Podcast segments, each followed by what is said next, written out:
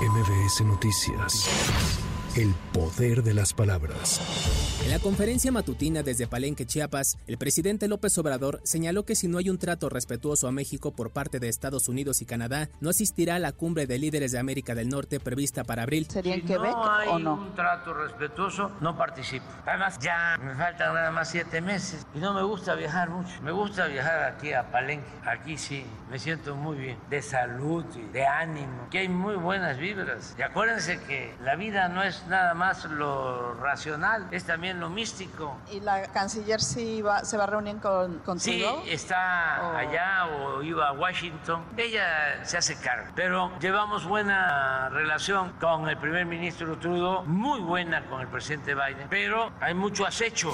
Además, el jefe del Ejecutivo Federal habló sobre la iniciativa para retomar el uso de trenes de pasajeros en México y confirmó que mañana inaugurará el tramo Cancún-Playa del Carmen del tren Maya. Estamos recuperando los trenes de pasajeros. Al fin de mi gobierno, cuando termine mi mandato, vamos a dejar un poco más de 3.000 kilómetros de vías férreas con trenes modernos de pasajeros. Y lo que se pretende es continuar restableciendo el sistema de los trenes de pasajeros. Y una iniciativa de reforma es que se utilicen las actuales vías que comprenden 18 mil kilómetros para comunicar de nuevo a todo el país con trenes de pasajeros, como era antes.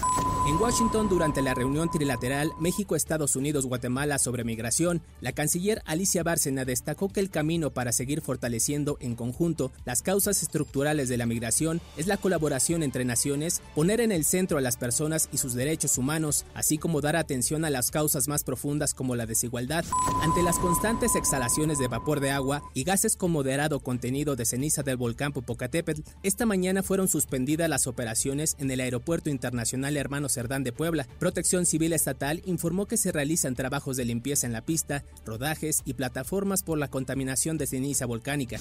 El INEGI informó que en enero de 2024 el balance anímico de la población adulta tuvo un valor positivo de 6.6 unidades en una escala que se mide desde menos 10 hasta 10. Al evaluar dominios específicos de la vida, la población adulta reportó estar más satisfecha con sus relaciones personales. En el ámbito de lo público, la seguridad ciudadana fue el ámbito de menor calificación.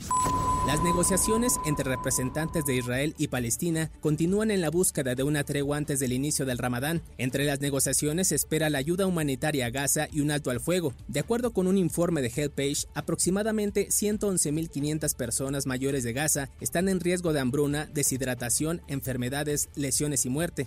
Con información de reporteros y corresponsales para MBS Noticias, Giro Montes de Oca. MBS Noticias.